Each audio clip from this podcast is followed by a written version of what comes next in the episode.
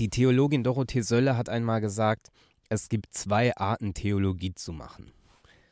Die eine Art, das war ihr die weniger Liebe, sagte sie, das ist diejenige Art, die sich nicht bewegen lässt von dem, was passiert, die ihre theologischen Aussagen und Positionen kennt und beibehält, unabhängig davon, was auf der Welt passiert oder was im Leben passiert oder was eben auch nicht passiert. Die andere Art, und die war ihr wesentlich lieber, sagt, sagte sie, das ist die Art einer Theologie, die sich immer wieder neu überlegen muss, was können wir sagen angesichts dessen, wie die Welt ist, wie das Leben spielt und ähm, angesichts dessen, was wir, was wir vorfinden, an Erfahrungen machen, womit wir uns tagtäglich beschäftigen und zurechtfinden müssen.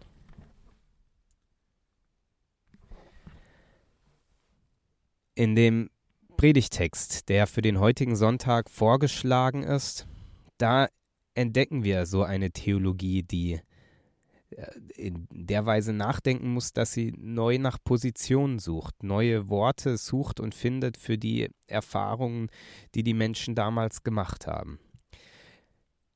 Ich finde das sehr angemessen, weil ich glaube, dass wir im Moment in einer Zeit leben, die so spannend ist und auch so dramatisch, dass wir vielleicht auch neu überlegen müssen, was und wie kann man über Gott reden? Was kann man von Gott sagen? Wie, wie können wir über und von Gott denken?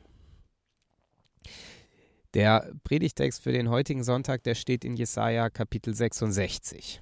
Und da macht es Sinn, äh, ein paar Gedanken zum Kontext vorab zu stellen.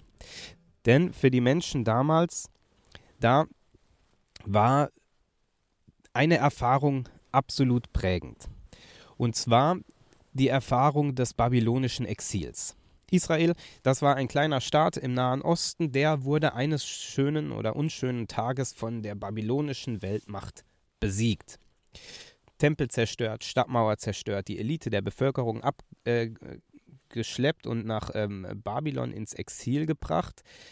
Das war dramatisch. Nicht nur, weil alles kaputt war und das Leben danach einen traurigeren, einen anderen Gang nahm, sondern auch, weil üblicherweise mit der Zerstörung oder der Eroberung eines Landes einherging, dass damit auch die Religion des Landes besiegt war, dass die Götter oder der Gott des Landes sich als untauglich im Krieg mit, den anderen, äh, mit dem anderen Land oder der anderen Religion erwiesen hatte und abgelöst wurde davon.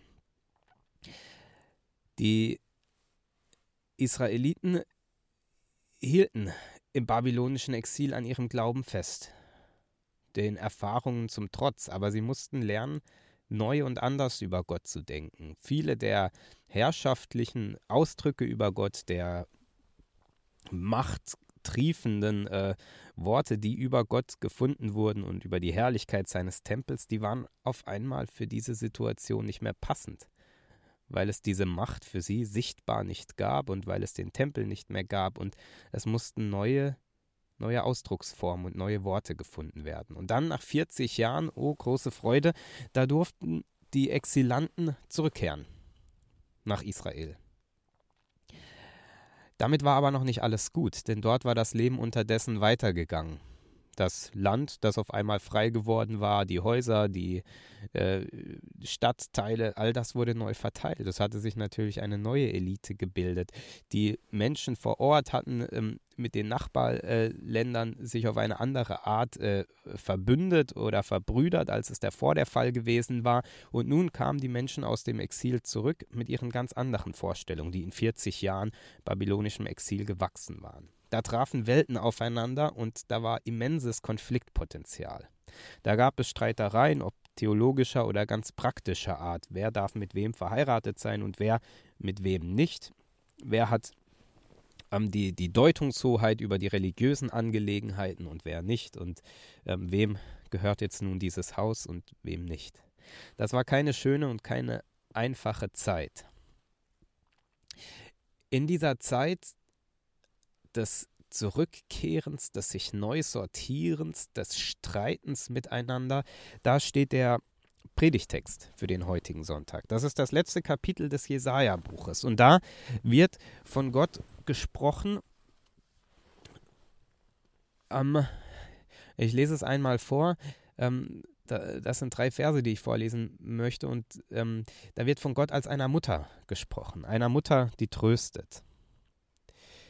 Freut euch mit Jerusalem und seid fröhlich über die Stadt, alle, die ihr sie lieb habt. Freut euch mit ihr alle, die ihr über sie traurig gewesen seid, denn nun dürft ihr saugen und euch satt trinken an den Brüsten ihres Trostes. Denn nun dürft ihr reichlich trinken und euch erfreuen an dem Reichtum ihrer Mutterbrust. Denn, so spricht der Herr, siehe, ich breite aus bei ihr den Frieden wie einen Strom und den Reichtum der Völker wie einen überströmenden Bach. Ihre Kinder sollen auf dem Arm getragen werden und auf den Knien wird man sie liebkosen. Ich will euch trösten, wie einen seine Mutter tröstet. Ja, ihr sollt an Jerusalem getröstet werden. Von Gott als Mutter ist da die Rede. Von Gott als Mutter, die tröstet. Eine Mutter, die ihr Kind stillt, die ihr Kind tröstet, auf dem Arm hat und das liebkost, das ist ein sehr heimeliges oder ein sehr schönes, ein sehr friedliches Bild.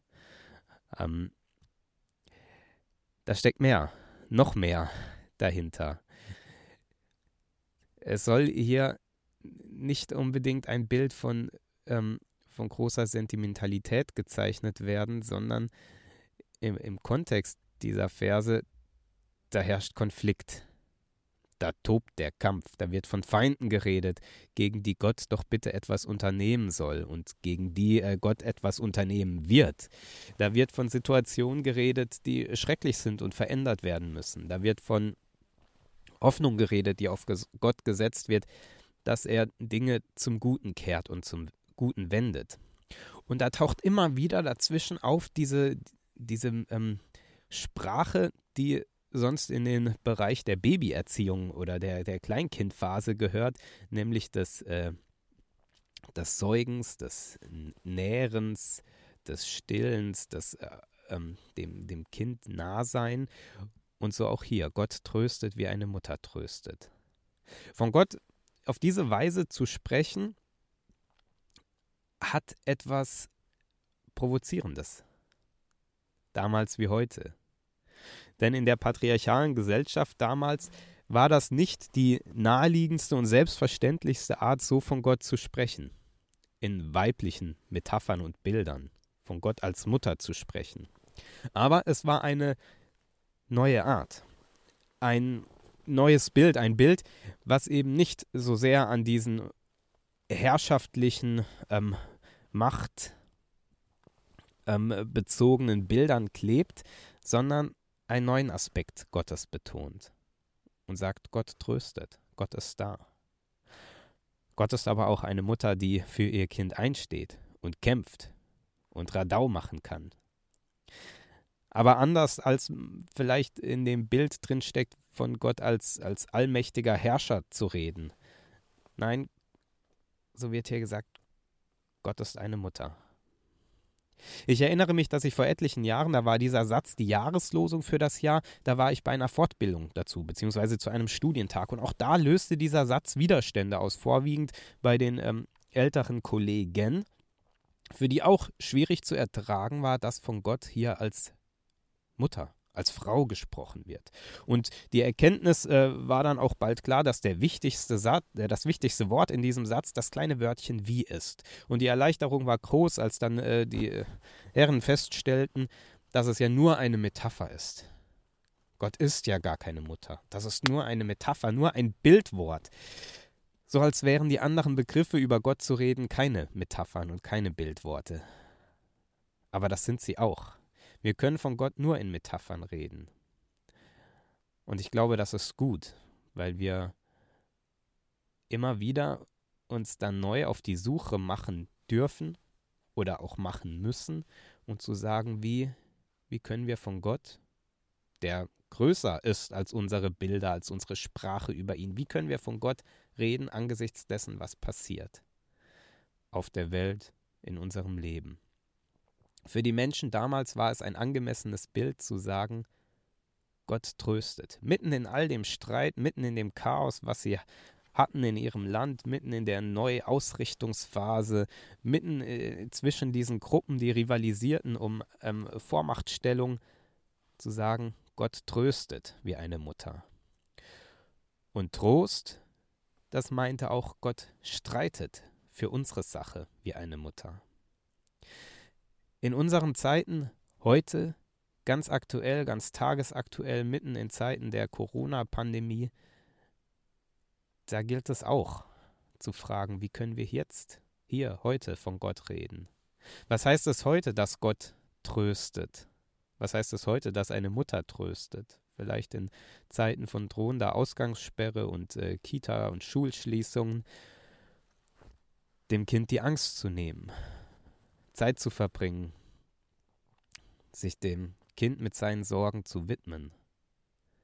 Und keine Mutter kann die Bedrohung wegnehmen, aber kann mit ihr, mit dem Kind drin sein, es aushalten, es teilen, ein bisschen von der Sorge und von der Angst wegnehmen. Eine Mutter, die am Krankenbett des Kindes sitzt, die kann das Kind auch nicht auf Fingerschnips oder Knopfdruck gesund machen, aber mit dem Kind die Krankheit aushalten, mit dem Kind durchgehen, zur Seite stehen und trösten. Ich finde das einen sehr wertvollen Gedanken. Ich finde das einen sehr wertvollen Gedanken, weil allzu oft schon in, in der Geschichte dieser Welt und in der äh, Geschichte des christlichen Glaubens dieses Bild von Gott als patriarchalem Herrscher über diese Welt, der den Lauf der Dinge ähm, steuert, das ist eigentlich allzu oft schon an dem zerbrochen, was auf dieser Welt passiert ist. Und da finde ich dieses feministische Bild von Gott als Mutter, als Frau zu reden, die ganz an, das, das ganz andere Aspekte aufwirft als das Herrscherbild oder das, äh, das Vaterbild, sehr wohltuend.